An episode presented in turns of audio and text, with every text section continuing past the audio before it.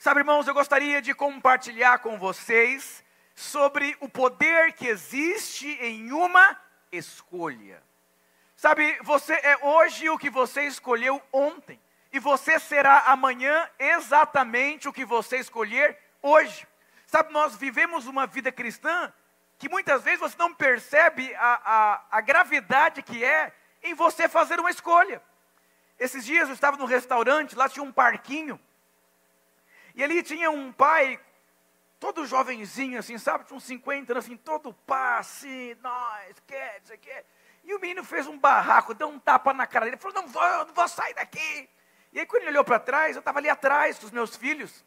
E falou: É, hoje em dia as crianças é tudo assim mesmo. Não quer ir para a igreja, é tudo assim. Essa sociedade está perdida. Aí meus filhos entraram, agradeceu a moça que abriu a porta, ele ficou tão sem graça. Eu vou dizer uma coisa para você: muitas vezes é mais fácil você colocar desculpa na sociedade do que você não reconhecer quão omisso você é naquilo que Deus colocou você. Como pai, como esposo, como líder, como empreendedor. E eu vou dizer para você, até o que você se omite é uma escolha em qual você está fazendo. Eu escrevi um livro sobre escolhas alguns anos atrás, que ele esgotou três vezes. Os livros que eu mais vendo são dois. Um eu nem sei se tem, já lancei, relancei três vezes, esgotou pela terceira vez. Que chama Resposta às Crises. E qual a conclusão que eu cheguei? As pessoas não sabem o que fazer com suas crises. E eu também cheguei a uma conclusão que as pessoas estão começando a perceber que escolhas é algo muito perigoso, é muito delicado. Eu já casei dezenas de jovens e já lidei com tantas situações que muitas vezes a tragédia foi por conta de uma escolha errada. Sabe, você escolheu a roupa que você veio para o culto. Você escolheu hoje se você vai pular, se você vai bater palma, se você vai ofertar. Você, você escolhe constantemente a sua vida. Sabe, certa vez um homem, ele levava o seu lanche para a empresa, e todo dia ele comia um pedaço e reclamava do lanche. Isso começou a incomodar as pessoas do setor, e um falou assim, mas por que, que você joga sempre esse lanche fora? Ele falou, porque eu não gosto desse lanche, desse sabor. E aí eu como um assim, bem, de uma maneira muito sofrida, para eu não passar fome durante meu dia. E um falou assim, mas por que, que você não, não pensa em trocar é, o sabor do... Falou, não, é porque eu faço o lanche, e eu só sei fazer desse sabor. Então eu vou dizer, se você não é aberto a aprender outros sabores, a vida inteira, a sua vida vai ser triste. Sabe, você foi criado por Deus para ser feliz, para você viver uma vida plena, para você ser cheio do Espírito, cheio de alegria. Mas muitas vezes as suas próprias escolhas vão destruindo a sua vida. Eu sempre aprendi uma coisa. Sabe que a Bíblia não diz que se ficar irado é pecado. Você conhece alguém que é irado, nervoso? Tirando você. Que eu sei que ninguém é nervoso aqui. Uma vez eu atendi uma mulher assim, pastor, meu filho é muito nervoso. Eu falei, não entendi. Ele é muito nervoso. Não entendi. Ele é muito nervoso. Eu não sei onde ele aprende isso. Eu falei, ok, ok. E aí você percebe que são escolhas. A Bíblia diz que não é pecado você ficar irado. Mas a Bíblia fala: não deixe o sol se pôr sobre a sua ira. Não é pecado você ficar irado. Mas se o sol se pôr sobre a sua ira, aí é pecado. Pastor, o que significa o sol se pôr sobre a sua ira? É você escolher na carne o que você vai fazer com a sua ira. E quando você deixa o sol se pôr sobre a sua ira, você vai tomar decisões erradas na sua vida. Existe um poder miraculoso através de escolhas. Eu conheci pessoas que ficaram pobres porque escolheram da maneira errada, no dia mal, na crise. E aí, é uma escolha. O que, eu faço no dia mal? O que, que eu faço com a crise? Eu vou abandonar a célula? Eu vou liderar a célula? Vou fazer o curso? Não vou fazer o curso? Como que eu vou lidar com as minhas crises? Tudo isso são escolhas. Será que alguém em sã consciência escolheria a morte? Por que, que pessoas ficam à beira do caminho? Por que, que pessoas não avançam? Eu quero te mostrar hoje, biblicamente, que escolhas é algo muito perigoso. Você sabe que tem gente que é tão inconsequente na vida se envolve com coisas erradas, acreditando que nunca vai acontecer algo errado. Mas eu vou dizer para você, é, é, tão complexo também e perigoso quando você sai construindo a sua vida através de escolhas da forma errada. Lá em Deuteronômio, capítulo 30, versículo 15 e 19, você vê que tanto no Novo Testamento como no Velho, envolve escolha. Duas coisas você não vai poder fugir: morrer e escolher. Todos os dias você terá que escolher algo na sua vida. Vejam que hoje ponho diante de vocês a vida e a prosperidade. Ou a morte, olha, olha o que está diante de você. Existe vida e existe prosperidade. Mas também aqui existe morte, destruição. Está diante de você. Eu vou ou não vou? Vou me posicionar ou não vou me posicionar? Eu vou fechar a porta ou eu vou abrir a porta? Eu vou relacionar com essa pessoa? Não, são escolhas, decisões. Você sabe que você faz parte de uma igreja de relacionamentos. Se você lê eh, os conselhos apostólicos sobre igreja, igreja é um lugar de proteção. Você sabe que essa mão aqui, ela não pode ser independente. Porque se um dia ela decidir ser independente, acabou a vida dela. Por quê? A vida, ela só tem, só tem o poder que ela tem, porque ela recebe vida dentro de um corpo. E aí, se sai do corpo, para de receber vida. Igreja é um lugar de vida. Igreja é um lugar de unção, graça, cura, restauração, alegria. Eu vou dizer, igreja também é um lugar onde você recebe ajuda de como fazer boas escolhas. Quando você é independente e você não ouve ninguém, você vai ouvir consequências. Eu poderia dizer que 90% do que eu conquistei na minha vida em Deus foi porque pessoas me ajudaram a fazer escolhas. Quando você reconhece que você não tem maturidade hoje suficiente para fazer escolhas corretas, você inclui pessoas mais maduras que enxergam coisas que você não enxerga. Faz o teste. Entra num, apart num prédio e vai no primeiro andar e olha na janela. Até onde você consegue enxergar, até onde a altura permite. Eu estou aqui em cima e eu tenho uma visão maior do que a sua, mais longe do que a sua. Mas por quê? Porque eu estou um pouco mais alto que você. Vai no 15 andar, a visão é completamente diferente. E quando você entende que existem pessoas que já avançaram, cresceram, lidaram com lutas e dificuldades e prosperaram, elas podem ajudar a fazer você até não cometer erros. Há muitos anos atrás, uns oito anos atrás, uma pessoa ficou chateada, ferida, saiu da igreja, aquela coisa toda. Sabe quando o filho pródigo saiu da casa do pai? Ele acreditava piamente que a escolha que ele estava fazendo era a escolha certa. E sabe que até aquela pessoa que faz uma escolha errada na cabeça dela, ela está fazendo a escolha certa. Ela não tem noção das implicações, das consequências. De repente o filho pródigo sai de casa acreditando que era a melhor escolha. Vai em qualquer lugar que tem muitas consequências, sente para ouvir. Ali tem muitas pessoas que caíram em si por conta de consequências, e você não precisa viver isso. Diga glória a Deus. Diga aleluia. Você pode ser protegido. E aí, esse irmão, há uns meses atrás, me procurou, falou, pastor, tenho muita vergonha de ir no culto, e muita vergonha. Mas o senhor pode me fazer um favor? Eu falei, qual? Avisa as pessoas da igreja. Para elas tomarem muito cuidado. Porque um conselho espiritual, não ouvido, produz muitos problemas. Eu perdi tudo, pastor. Eu vou dizer, você não precisa perder tudo. Para você perceber que fez uma, uma escolha errada na sua vida. Aqui tem vida, tem provisão, mas aqui também é um lugar de muitas lutas. Pode passar para frente, por favor. Vejam que hoje ponho diante de vocês a vida e a prosperidade, a morte e a destruição. Versículo 19.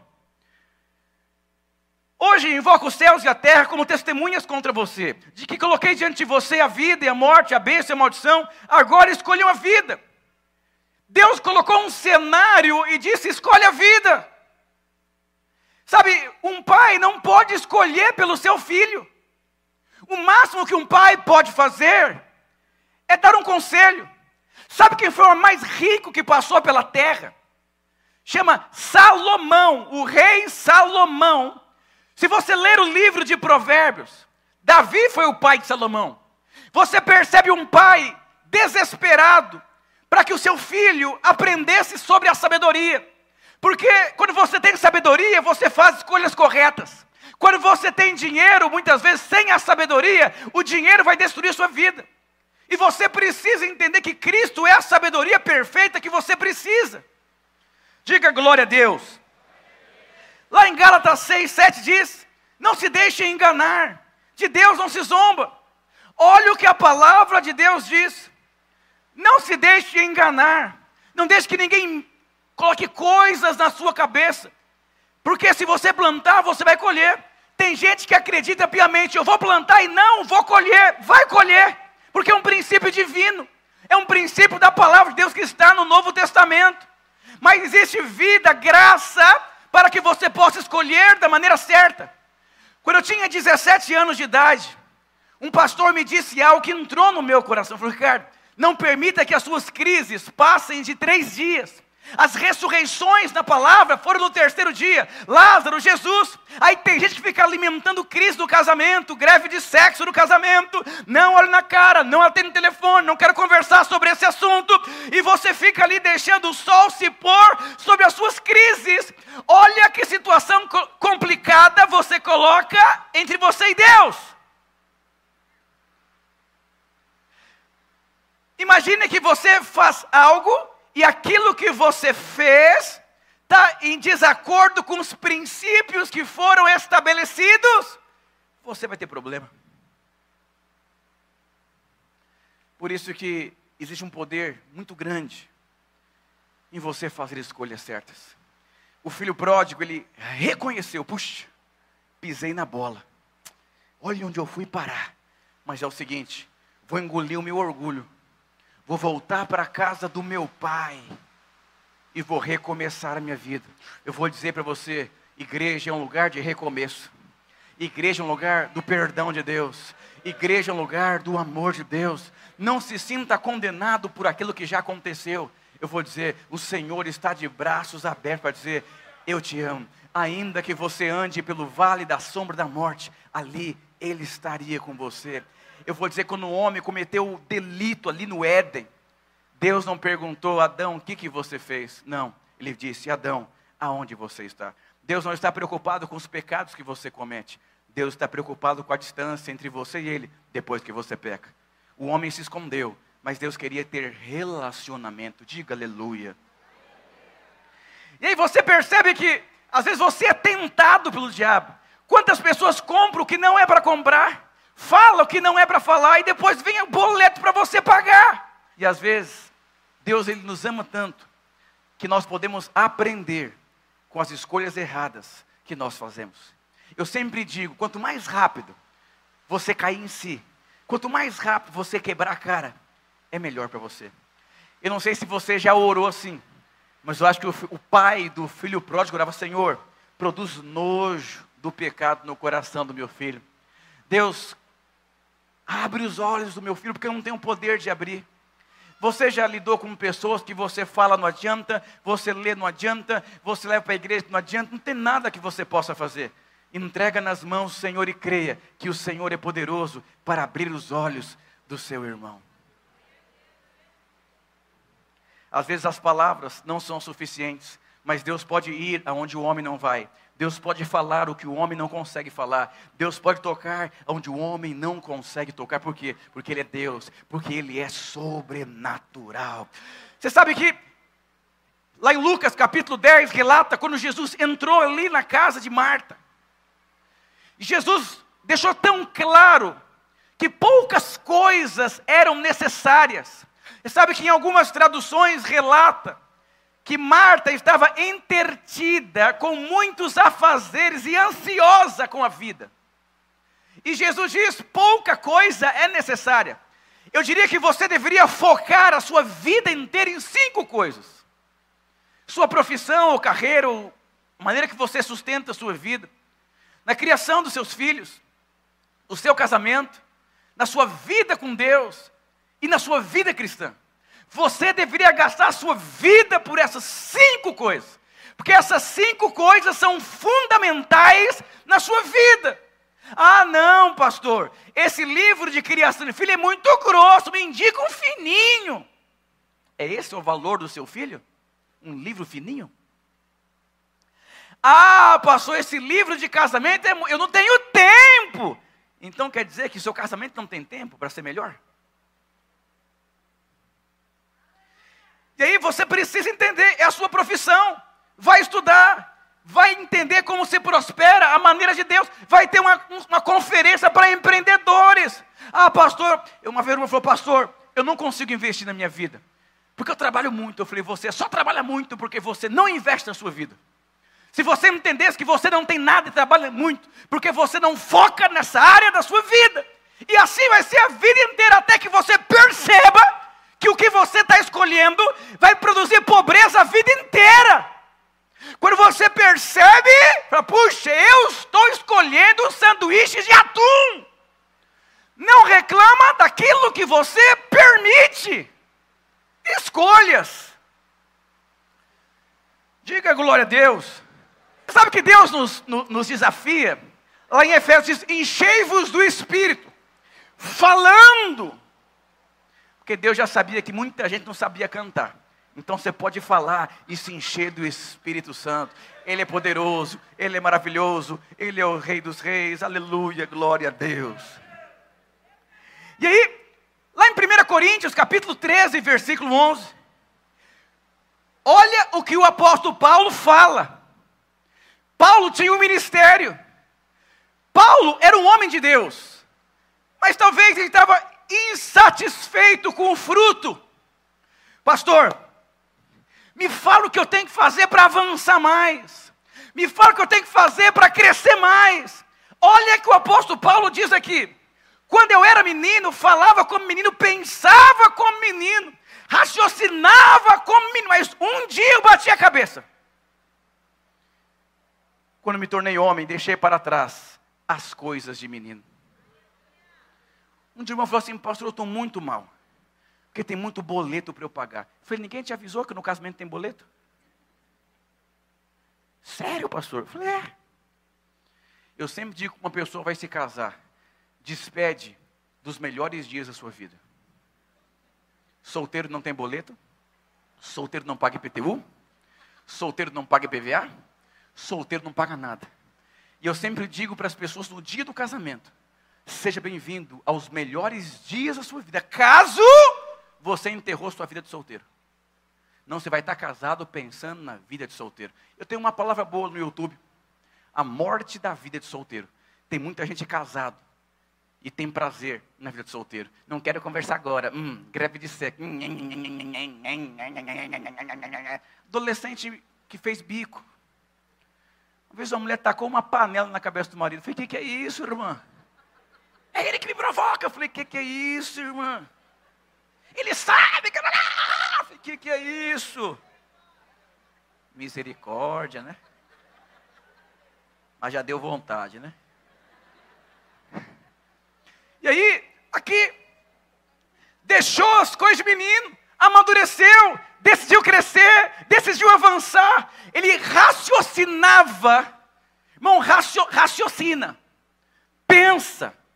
Quando você entra para algo maduro, se requer uma resposta madura, não governada por sentimentos. Presta atenção, uma mulher grávida tem certeza daquilo que está dentro dela. Um homem que entende quem ele é em Deus, ele sabe e é real dentro dele aquilo que ele está olhando, para onde ele está indo. O que leva um líder de célula está em crise com os irmãos. Você entrou para uma célula sem compreender o que é ser um líder de célula. Você entrou para um casamento sem compreender o que é um casamento. Você teve filhos sem compreender o que é ser pai. Você começou a empreender sem entender o que é ser um empreendedor. Um dia falaram, pastor, será que um dia eu não vou ter mais lutas? Eu falei, claro. O que, que eu tenho que fazer para não ter mais lutas? Eu disse, decida ficar parado na vida. Porque se você ficar parado na vida, acabou as lutas. Diga para o irmão, você quer que as lutas acabem? É só parar na vida.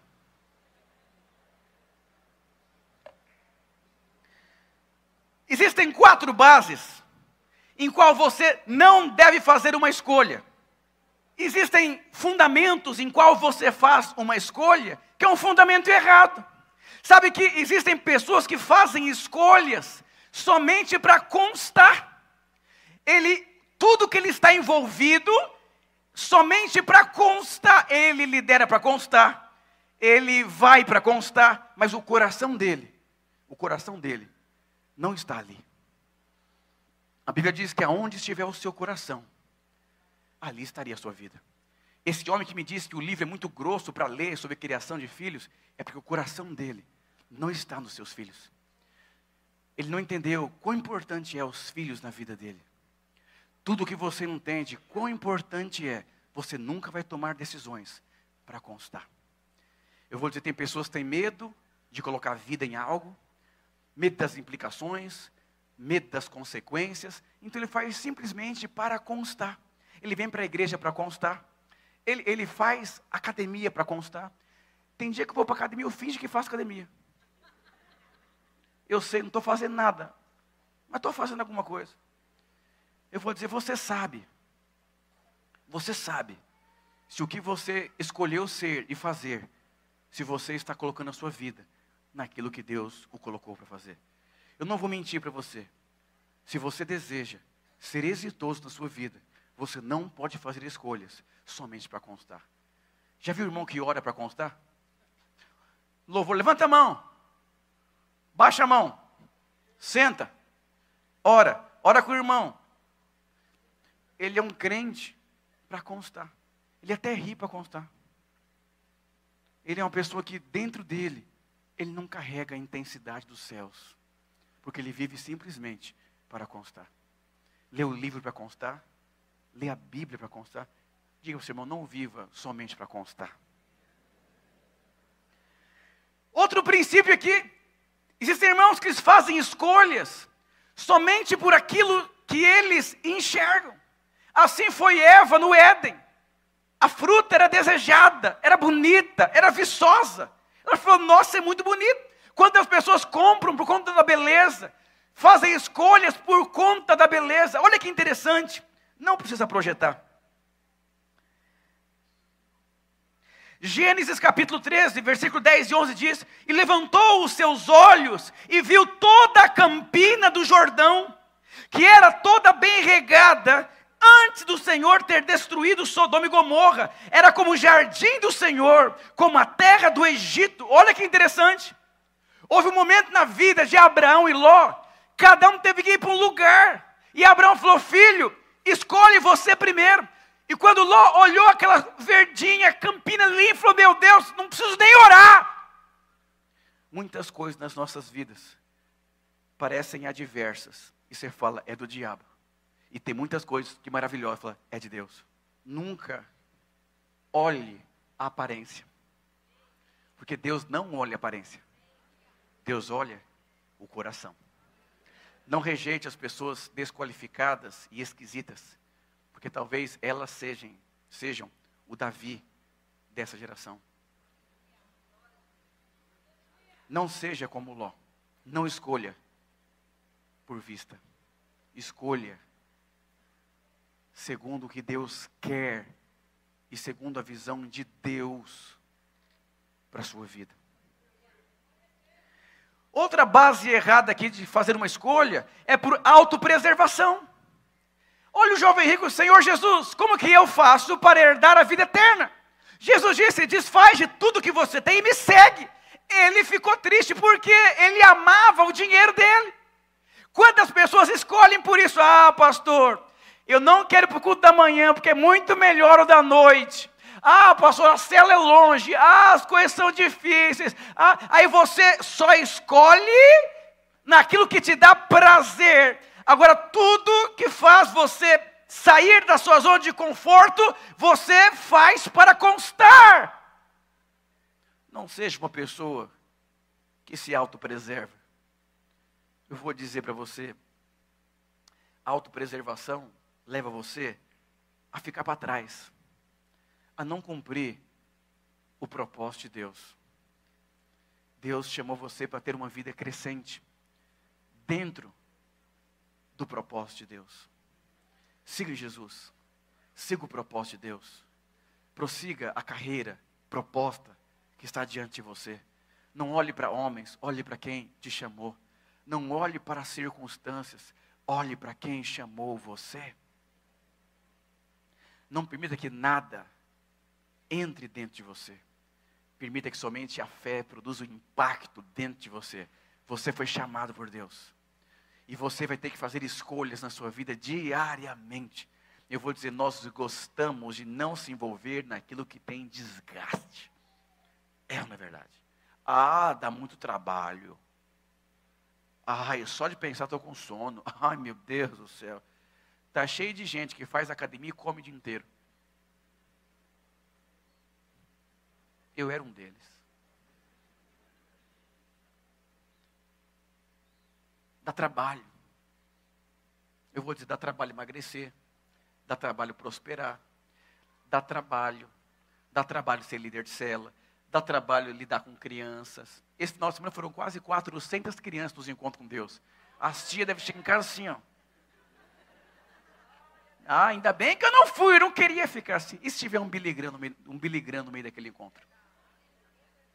Você teria o privilégio de ser um canal de Deus na vida dele. A esposa do Billy Graham, uma emissora muito famosa americana, foi entrevistar a mulher do Billy Graham. Se não me engano, são 13 filhos que eles tiveram. Poucos, né? Encheu a casa. De repente, a casa se encheu. Ela disse que a escolha que ela fez seria uma abominação para toda a sociedade, porque ela abriu mão de ser relevante no mundo dos negócios para produzir relevância dentro dos seus filhos. E os filhos de Billy Graham estão dando continuidade no ministério do Pai. Só, só, só, esse ministério continua crescendo e avançando, porque uma mãe não se autopreservou e decidiu viver a vontade de Deus.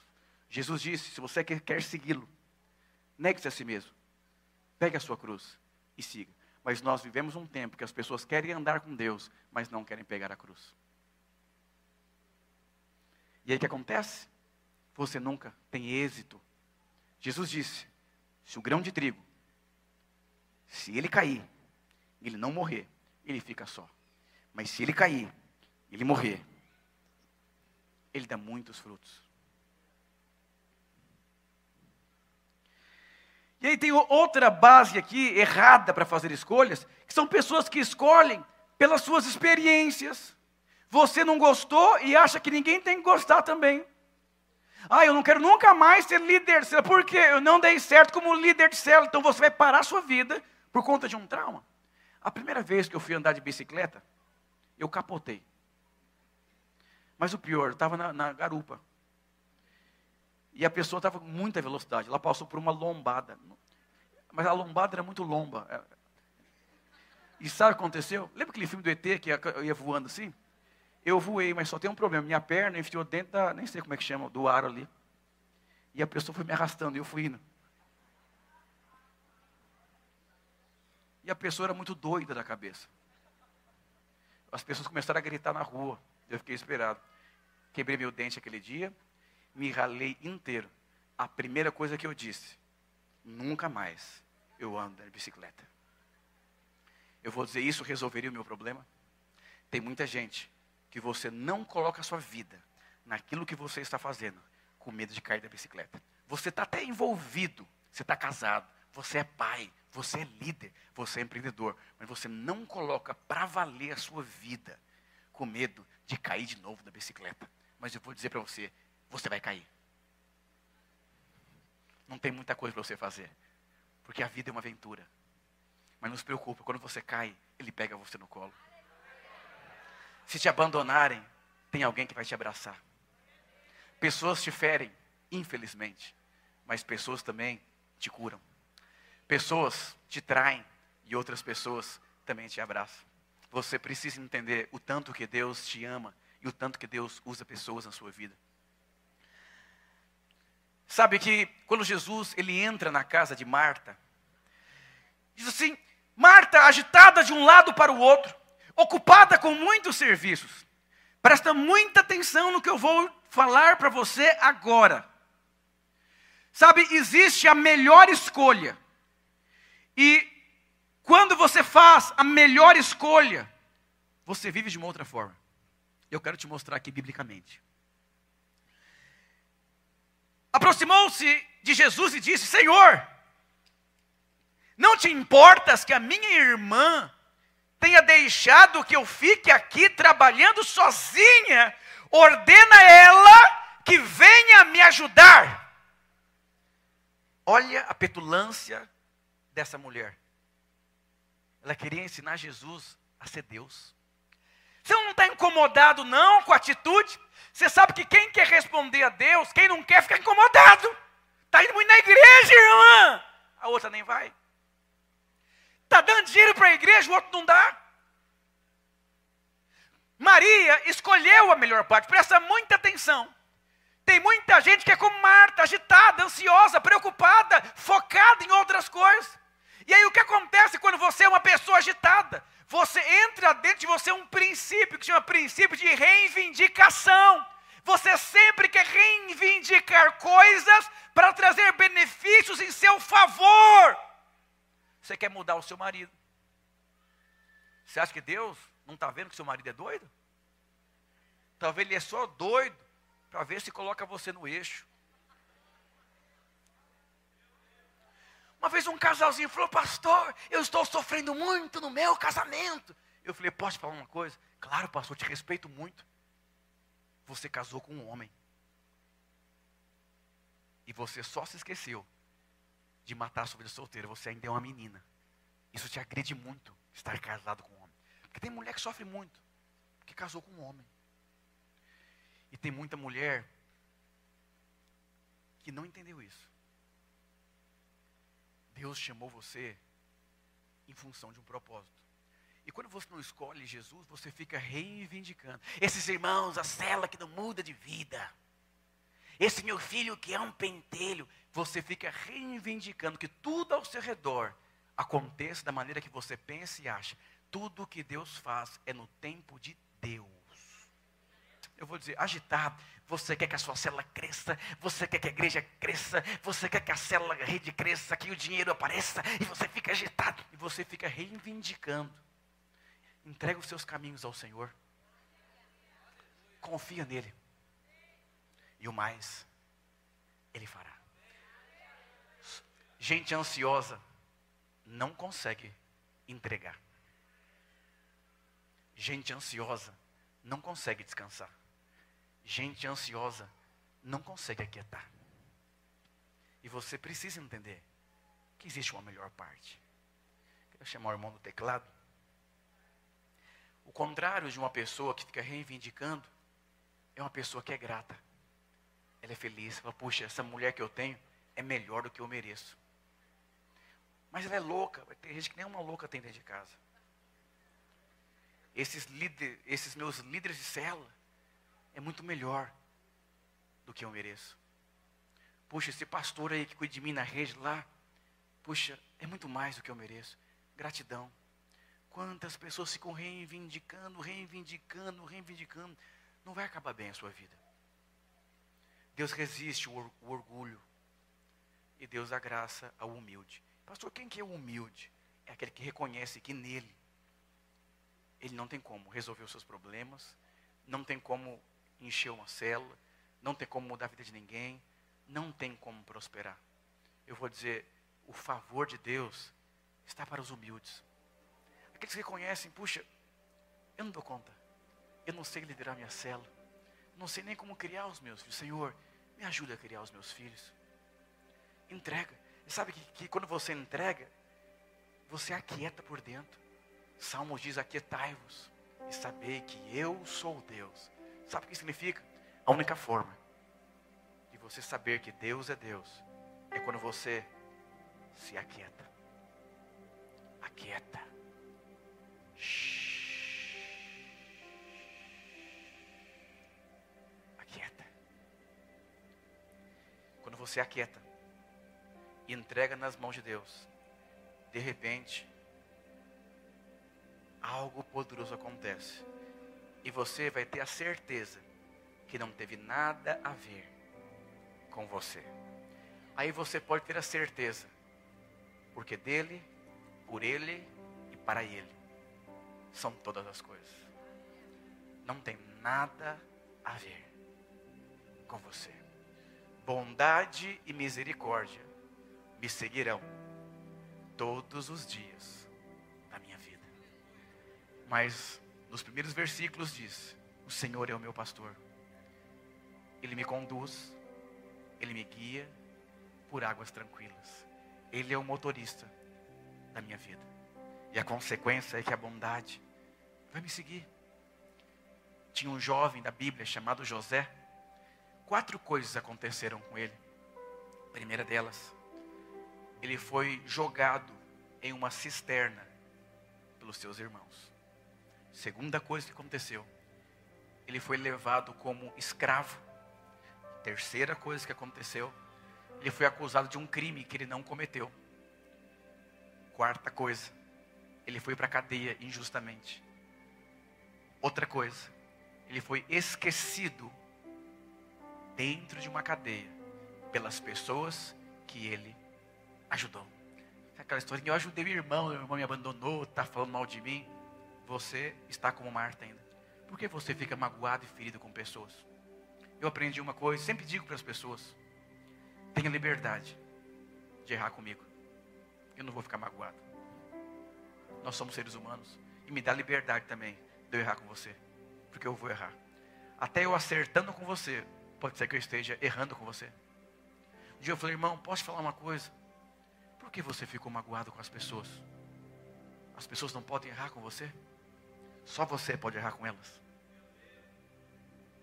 Não é o que fizeram com José, foi o que José fez com aquilo que fizeram com ele.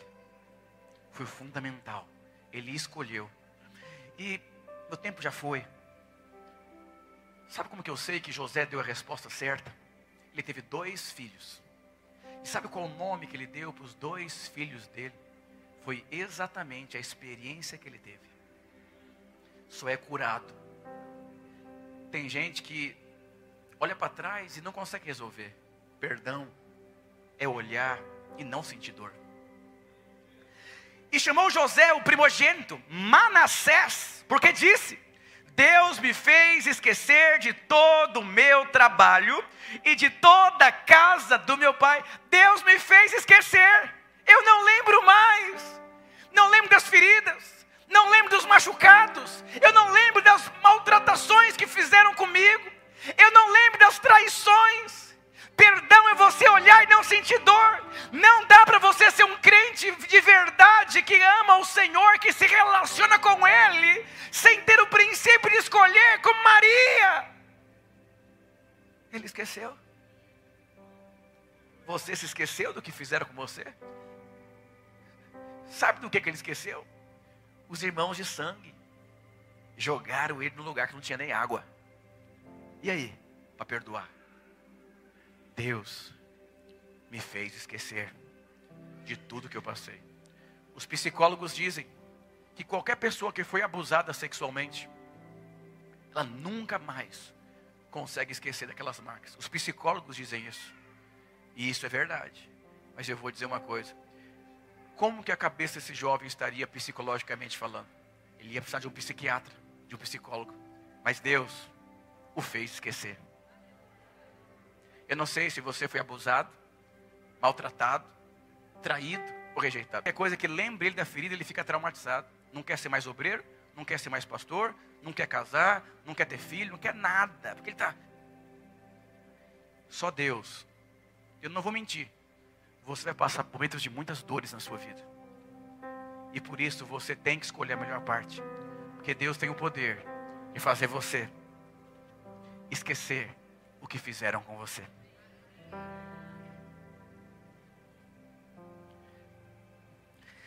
Segundo filho, chamou Efraim, porque disse: Deus me fez crescer na terra da aflição. O que as pessoas fazem na aflição? Elas querem fugir. Fugir do problema, fugir daquele ambiente, fugir daquelas pessoas. Olha o que significa a palavra crescer nesse contexto. Crescer na terra da aflição significa não fugir da dor, mas permitir que ela se torne um testemunho na sua vida. Eu vou dizer para você, muitas vezes, eu não sou de ferro. Três dias de crise, mas a crise é para chorar, eu vou chorar muito. Davi, ele foi para a guerra junto com seus soldados. Quando ele volta para casa, uma cidade chamada Ziglag, sabe o que aconteceu? Exatamente o que está acontecendo em Israel hoje e ontem. Colocaram fogo na cidade e levaram todas as mulheres e os filhos cativos. Davi olha para tudo aquilo e os discípulos de Davi que diziam: Vamos avançar junto, se voltam contra Davi. Olha aí, Davi, fomos para a guerra, você não é o líder, e agora? Como que você faz uma coisa dessa? A gente foi embora, acabaram com tudo. Davi fala: Meu Deus, não tem mais ninguém do meu lado. Davi vai, ele chora, até não ter mais lágrimas. Veste a estola sacerdotal, se reanima em Deus, diga e dizem: Vamos. As pessoas percebem que Davi teve uma experiência com Deus e que Deus estava a favor de Davi. Foram pegar de volta o que o diabo tinha roubado. Mas Davi poderia ter fugido. Ah, ah, ah. Não permita que o diabo leve nada. Escolha se posicionar, se animando em Deus. Chamar os irmãos do louvor. Sabe, existem palavras que são para o nosso dia, mas existem palavras que servem para nortear a nossa vida, e essa palavra é uma delas. O Senhor quer produzir experiências na sua vida tão profundas, ao ponto que você esqueça. Esqueça os abusos, esqueça as traições, esqueça os abandonos, esqueça. Será que alguém consegue ser livre depois de uma dor? Só se for como Maria. Para você que é líder de célula, discipulador, talvez você está até pesado, cansado de pessoas que não avançam, pessoas que abandonam, pessoas que te trocam. Mas eu vou dizer uma coisa para você. Isso faz parte de um propósito. Mas se você for como Maria, você não vai conseguir. Ele te chama hoje a ser como Maria e não como Marta. A sentar e desfrutar da presença de Jesus. Ele é bom, ele é maravilhoso, e Ele é perfeito. As melhores e maiores experiências com Deus você vai ter na dor. Ele é um Deus que te cura, que te sara, que restaura